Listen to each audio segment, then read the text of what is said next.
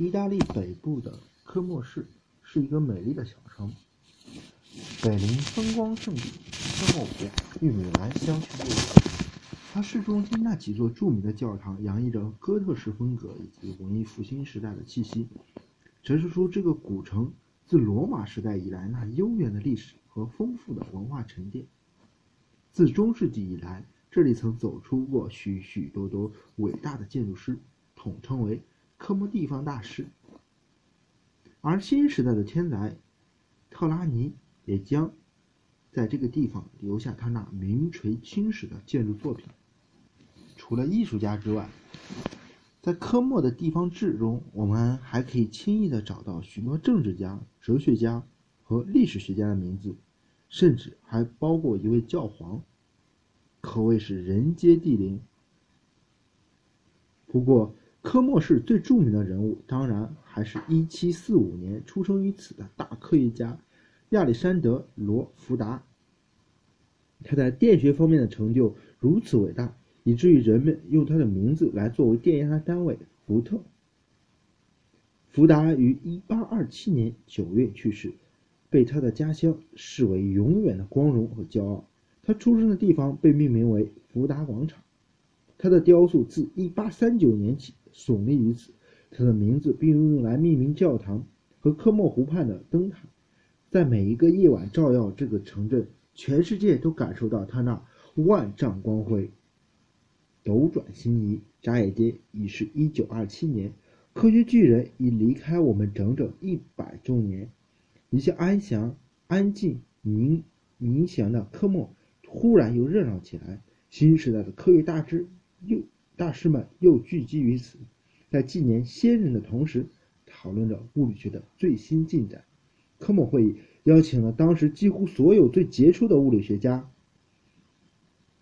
赴会者包括波尔、海森堡、普朗克、泡利、波恩、洛伦兹、德布洛伊、费米、克莱默、劳勒、劳尔、康普顿、维纳、维格纳、索莫菲、德拜、冯诺依曼。遗憾的是，爱因斯坦和薛定谔都。别有药物未能出席，这两位哥本哈根的主要敌手的缺席，使得论战的火花向后推迟了几个月。同样没能赶到科莫的还有狄拉克和波瑟，其中波瑟的情况颇为离奇。大会本来是邀请了他，但是邀请信发给了加尔各答大学物理系的波瑟教授，显然这封信是寄给了著名的 S.N. 波瑟，也就是创立了。波色，爱因斯坦统计的那个波色。不过，一九二七年，波色早就离开了加尔格台，去了达卡大学。但无巧不成书，加尔格达还有一个叫 D.M. 波色的。那时通信还不像现在这么发达，欧洲和印度之间的交流极为不便，因此。阴差阳错，这个名不见经传的波瑟就糊里糊涂、莫名其妙的参加了众星云集的科莫会议。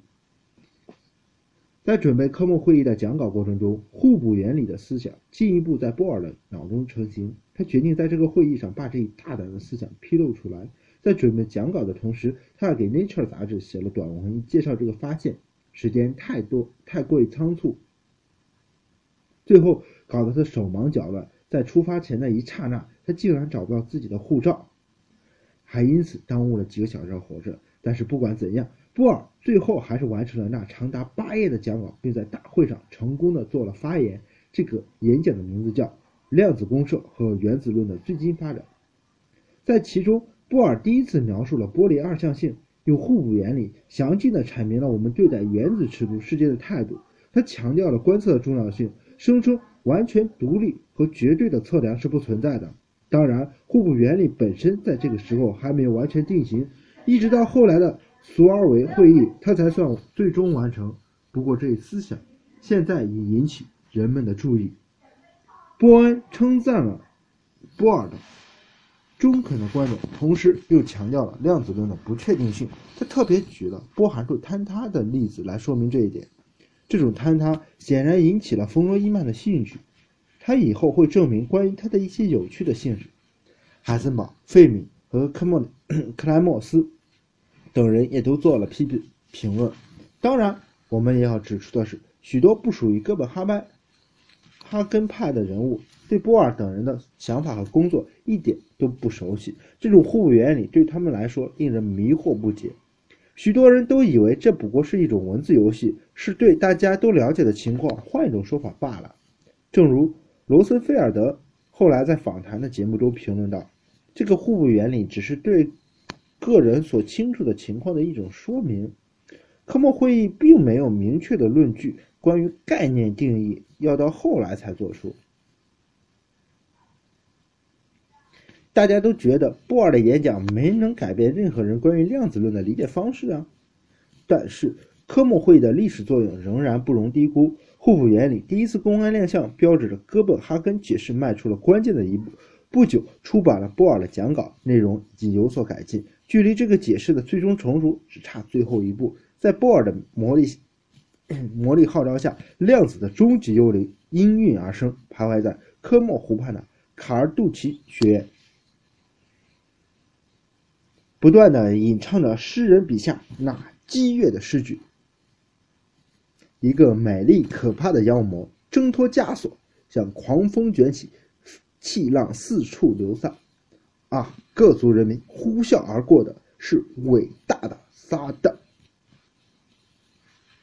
然而，在哥本哈根派聚集力量的同时，他们的反对派也开始为最后的决战做好准备。对爱因斯坦来说，一个没有严格因果律的物理世界是不可想象的。物理规律应该统治一切，物理学应该解明明了。A 导致了 B，B 导致了 C，C 导致了 D，环环相扣。每一件事情都有来龙去脉、原因和结果，而不依赖于什么随机性。至于抛开客观实在，更是不可思议的事情。这些思想从他当年对待波尔的电子跃迁的看法中已经初露端倪。一九二四年，他在写给波恩的信中坚称：“我绝不愿意被迫放弃严格的因果论，并将对其进行强有力的辩护。我觉得完全不能容忍这样的想法，即认为电子受到辐辐射的照射，不仅它跃迁时刻，而且它的跃迁方向都由他自己的自由意志来决定。旧量子论已经让爱因斯坦无法认同，那么更加疯狂的新量子论，就更让他忍无可忍了。”虽然爱因斯坦本人曾经提出过光量子假说，在量子论的发展历程中做出过不可磨灭的贡献，但现在他却完全转向了这个新生理论的对立面。爱因斯坦坚信量子论的基础大有毛病，从中必能挑出点刺儿来，迫使人们回到一个严格的、富有因果性的理论中来。鲍尔后来回忆说，爱因斯坦最善于不抛弃连续性和因果性来标示表面上的矛盾的经验。他比别人更不愿意放弃这些概念。面对量子精灵的进逼，爱因斯坦也在修炼着他的魔杖。他已在心中暗暗立下誓言，定要恢复旧世界的光荣秩序，让黄金时代的古典法律再一次获得应有的尊严。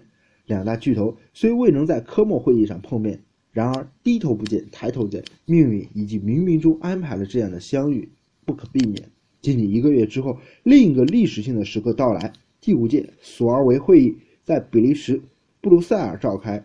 这次各路冤家对头终于聚首一堂，就量子论的问题做一个大决战。从黄金时代走来的老人，在革命浪潮中成长起来的反叛青年，经典体系的庄严守护上帝之骰子，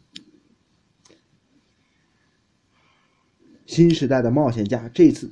终于要做一个最终的了断，世纪大辩论的序幕即将拉开，现场熊熊的大火燃烧不已，而量子论也将在这场大火中接受最严苛的洗礼，煅烧出更加璀璨的光芒。